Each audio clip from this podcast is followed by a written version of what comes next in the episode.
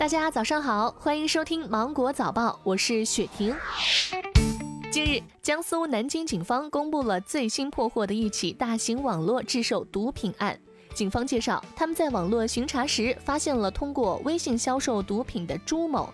在聊天记录中，朱某将这样的毒品称为“眼药水”“听话水”，声称一滴就可以让使用者失去意识。警方经过侦查，梳理出一个毒品制售网络，其中多起案件都是犯罪嫌疑人以约见网友为名，借机投毒实施侵害，并拍下了犯罪视频和照片。当地时间二十六号，世卫组织召开新冠肺炎例行发布会时宣布，世卫组织计划明年年底前提供二十亿剂疫苗。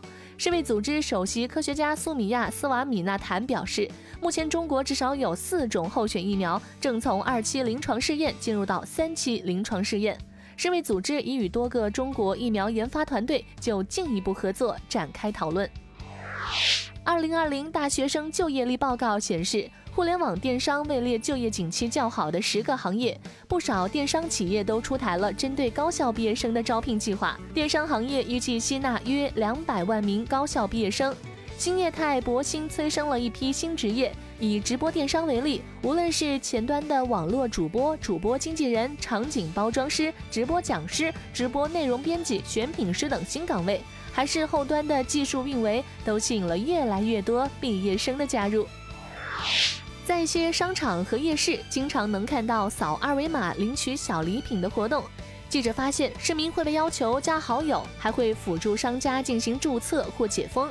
微信团队曾提醒过，经常帮陌生人进行辅助注册或解封是违规行为，有可能被封号。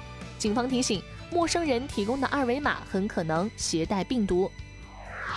近日，江苏镇江一名骑电动车的女子被一只哈士奇撞倒。民警调查得知，事发当时狗主人骆某没有牵狗绳，哈士奇因为想要方便，突然往非机动车道对面的草丛窜去，撞到了正常骑行电动车的马某。目前，马某腿部骨折，已花费了三万多的医药费。